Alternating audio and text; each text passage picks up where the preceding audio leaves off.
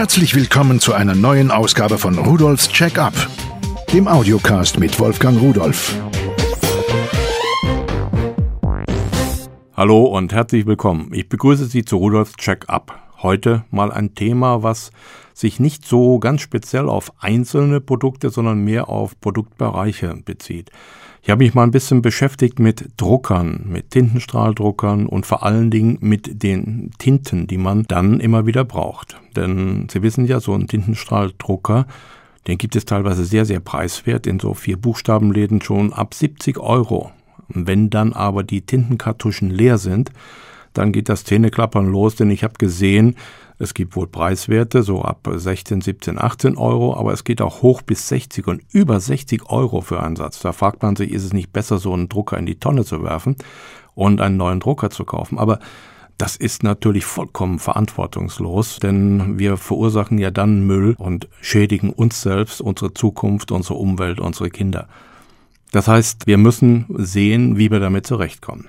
Aber ich möchte erstmal da so ein kleines Wort dazu sagen. Diese Verantwortungslosigkeit, die wir ja alle gar nicht wirklich leben wollen, wird eigentlich ausgelöst von den Druckerherstellern. Die produzieren Drucker und kein Mensch kann mir erzählen, dass man wirklich kostendeckend für 70 Euro einen Drucker mit Tinte produziert, um dann anschließend Tinte für 60 Euro zu verkaufen.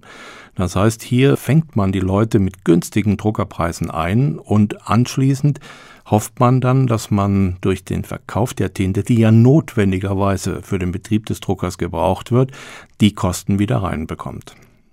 Tinte, das ist ein Material, nun, das gab es schon vor 5000 Jahren. In China hat man es erfunden. Es gab ganz unterschiedliche Arten. Es war damals eigentlich eine Sensation, dass man auf Papier das ist auch ein Thema, was wir nachher noch besprechen wollen, Zeichen zeichnen konnte und das dauerhaft aufheben konnte. Die ersten Speicher waren das letztendlich. Davor hat man dann in einigen anderen Kulturen mit Meißeln in Steine irgendetwas hineingeschlagen, aber mit Tinte auf Papier zu schreiben, das war schon eine Sensation. Diese Entwicklung der Tinte, die ist über ganz, ganz viele verschiedene Sachen gegangen, von Ruß und Nadelhölzern, die verbrannt wurden. Selbst Tintenfische, die Blasen der Tintenfische wurden zum Teil genutzt, um daraus Tinte zu gewinnen. Daher kommt auch der Name der Tintenfische und nicht umgekehrt. Dann hat sich das aber weiterentwickelt und diese Tinte, die wir heute in unseren Druckern haben, das hat nichts damit zu tun. Das ist eine ganz andere Geschichte. Das ist eine wasserlösliche Tinte, die sehr schnell trocknen muss, die sehr kleine Tropfen bilden kann, die Drucker, die diese Tinte teilweise mit unterschiedlichen Verfahren auf das Papier schleudern mit hoher Geschwindigkeit, können das auch modulieren, die können große und kleine Tropfen bilden. Da wird schon eine wirklich hohe Anforderung an die Tinte selbst gestellt, damit hinterher das auf dem Papier nicht verläuft in dem Druckkopf nicht eintrocknet, auf dem Papier schnell trocknet, anschließend auch noch wirklich farbecht sein soll, dass wir die Farben wiedererkennen, die wir vielleicht vorher mal mit dem Fotoapparat aufgenommen haben. Und das soll auch noch glänzen und soll auch noch gut aussehen. Also Tinte ist kein einfaches Material. Und dennoch, es ist unglaublich, welche hohen Preise dafür genommen werden. Nun sind einige Hersteller hingegangen und haben gesagt, Mensch, das ist doch eine Lücke, da könnten wir doch selbst etwas machen. Das fing sicherlich an mit vielen Experimenten und die ersten Experimente, sie sind auch wirklich schief gegangen. Dadurch wurde der Druckkopf geschädigt, die Farbe kam nicht richtig raus, die Bilder sind verlaufen, aber so seit zehn Jahren, wie ich das beobachte, kann man wirklich sagen, dass diese Nachbautinte zum Teil gut ist. Zum Teil heißt, diese Tinte darf man eigentlich gar nicht irgendwo kaufen, wo man nicht weiß, wo sie herkommt. Man darf sie nur von einem namhaften Hersteller kaufen, der diese auch möglicherweise schon sehr lange verkauft und auch dazu steht zu seinen Produkten. Also ich persönlich benutze seit Jahren Tinte von Pearl, Nachfülltinte, die ich mit so einer kleinen Nadel in meine alten Kartuschen hineinspritze und ich bin mit der Farbqualität zufrieden, sie trocknet nicht aus und mir ist auch noch nie ein Druckkopf kaputt gegangen, weil ich diese Tinte da verwendet habe. Es gibt natürlich noch ein paar Gemeinheiten von den Herstellern. Einige die statten ihre Tintennachfüllbehälter, das heißt diese Kartuschen, mit Chips aus. Und diese Chips, da wird dann gezählt, wie viel Tropfen haben wir da rausgeschleudert. Und jetzt ist die leer, behauptet manchmal diese Elektronik, obwohl es noch gar nicht leer ist, aber darauf kommt es jetzt im Moment nicht an. Wenn ich aber jetzt Tinte nachfülle, und der Drucker erkennt an der Patrone, an diesem Chip, die ist leer, dann hilft mir das gar nicht. Dafür gibt es aber Resetter. Das sind kleine Geräte, die hält man auf die Kontaktfläche dieser Chips an der Kartusche und wutsch meint dieser Chip, nun sei die Patrone wieder gefüllt und der Drucker meint genau das gleiche. Lassen Sie uns mal über Preise sprechen. Meine schwarze Tinte, die ich mir immer kaufe, die kostet gerade mal knapp vier Euro für ja, hunderte von Seiten, ich weiß gar nicht wie viel, aber es hält bei mir Monate. Die Farbtinte ein Euro mehr, drei Kartuschen für die drei Farben. Und der Resetter, der sich so kompliziert eigentlich anhört, der kostet 6,90 Euro.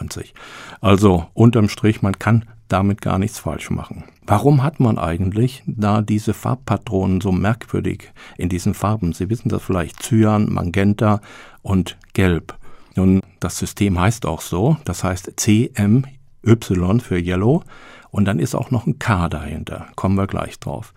Das sind Farben, wenn die übereinander gedruckt werden, ergeben die, zumindest theoretisch, schwarz sodass man keine Schwarzfläche brauchen würde. Das heißt, diese Farben, diese Körperfarben sind so angelegt, dass man sie mischen kann und daraus dann die Komplementärfarben entstehen. So, und damit kann ich den gesamten Farbraum abdecken. Den gesamten, naja, nicht ganz. Es sind sicherlich noch Bereiche, Farben, die man nicht so wiedergeben kann. Da gibt es dann Drucker, die haben auch noch Zwischenfarben und die können dann eigentlich noch mehr, aber für den normalen Hausgebrauch reichen eigentlich unsere normalen drei Farben. Und dann kommt noch K. K steht für Key und Key steht für Schwarz. Das ist die Schlüsselfarbe. Weil wir durch die Mischung nicht hundertprozentig schwarz erreichen, wird extra noch eine schwarze Kartusche benötigt und diese schwarze Kartusche, die kommt eben noch dazu. Das sind dann also in der Regel vier Farbkartuschen, wobei schwarz mit als Farbe gedacht ist. Also, Ganz wichtig, kaufen Sie nicht irgendwo an der Ecke, sondern kaufen Sie da, wo Sie sicher sein können, dass Sie nicht übers Ohr gehauen werden, sondern wirklich qualitativ hochwertige Nachfülltinte bekommen. Und dann können Sie riesig viel Geld sparen. Also bei mir macht die Tinte eigentlich gar nichts mehr aus. Ein Punkt ist natürlich noch sehr, sehr wichtig. Nehmen Sie nicht an billiges Papier, wenn Sie guten Ausdruck haben wollen. Papier ist aber ein anderes Thema, da kommen wir jetzt dazu. Auch die Geschichte des Papiers ist schon sehr, sehr alt. Es hat sich aber eine ganze Menge getan und unsere heutigen Drucker, die verlangen, Laserdrucker oder Tintenstrahldrucker, Spezialpapiere.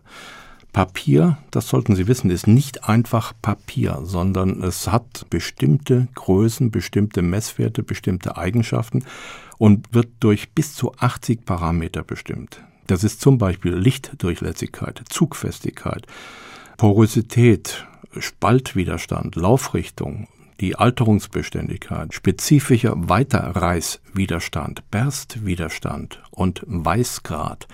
Und so könnte man jetzt diese Liste weiter fortsetzen. Was für uns wichtig ist, ist eigentlich, es soll Papier sein, wenn wir etwas drucken, soll der Ausdruck gut sein. Und wenn wir Fotos drucken, dann soll er brillant sein. Und das ist ganz wichtig. Das sind Spezialpapiere, die aus einem Trägermaterial bestehen und aus einer Beschichtung. Wenn wir normales Kopierpapier verwenden, dann kann es durchaus sein, dass die Tinte verläuft, der einzelne Punkt größer wird, als eigentlich gedacht ist. Wir sollten also hier schon auch für den Textdruck gutes Papier verwenden. Ich habe mir verschiedene Sorten angesehen. Für Briefe mit farbigem Briefkopf und Fotos verwende ich Schwarzwaldmühlepapier. Da gibt es 100 Blatt für 2,90 Euro. Das ist ein Fotopapier, welches doch eine sehr starke Konturschärfe hat. Das heißt, die Ränder sind scharf von den einzelnen Zeichen, die verschwimmen nicht, die sind einwandfrei. Die Farbtreue ist sehr, sehr gut, muss man sagen. Das heißt, wenn ich Fotos in irgendwelche Briefe mit hinein kopiere, dann kommen die recht gut wieder. Das ist ein seidenmattes Papier. Es macht einen guten Eindruck auch durch seine 110 Gramm pro Quadratmeter.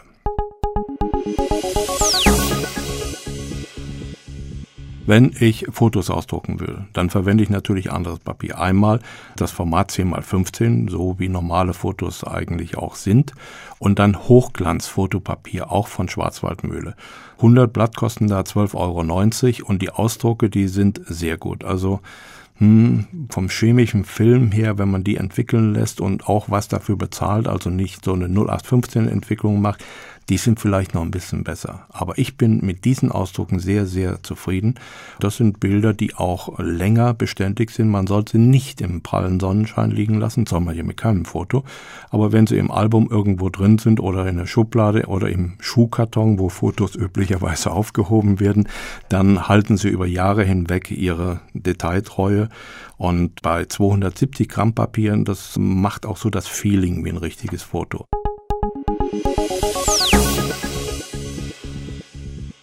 Was wir von normalen Fotos gar nicht kennen, dass wir doppelseitige Fotos haben, das gibt es ebenfalls.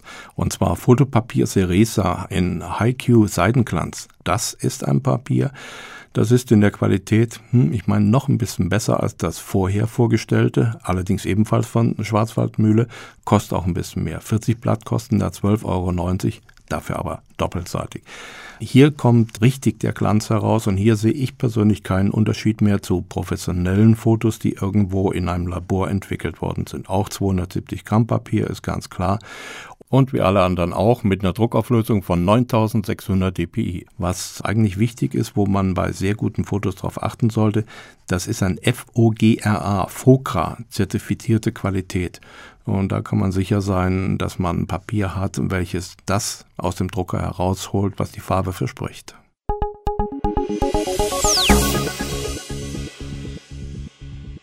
Sagt Ihnen der Name Lentikularfolien etwas? Hm, vielleicht nicht, aber 3D-Bilder oder auch Wackelbilder, das ist bestimmt ein Begriff für Sie. Wackelbilder, das waren diese Dinge, wenn man die so gekippt hat, dann erschien plötzlich ein ganz, ganz anderes Bild. Und 3D-Bilder, da schaut man hinein, als hätten sie eine Tiefe, obwohl sie ganz flach sind. Sowas kann man selbst machen.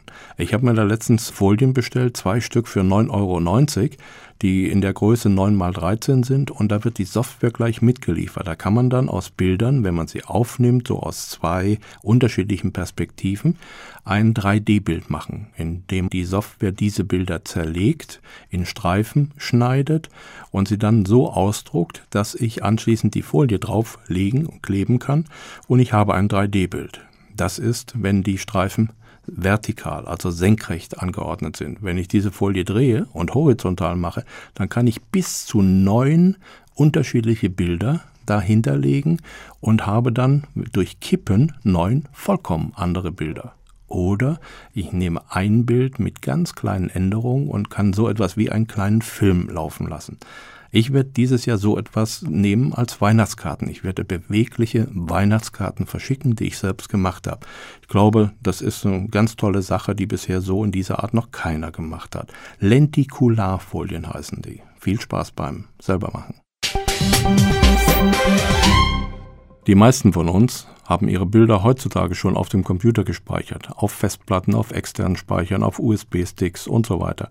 Wenn wir aber Bilder verschenken, dann verschenken wir in der Regel keinen USB-Stick oder einen externen Speicher, sondern wir drucken sie aus.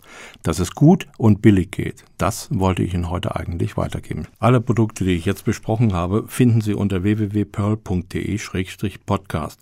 Schönen Tag und Tschüss.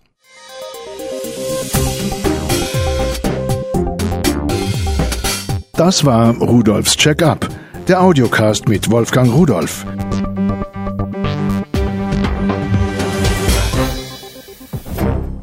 Produziert von der Voxmundi Medienanstalt, Köln 2009.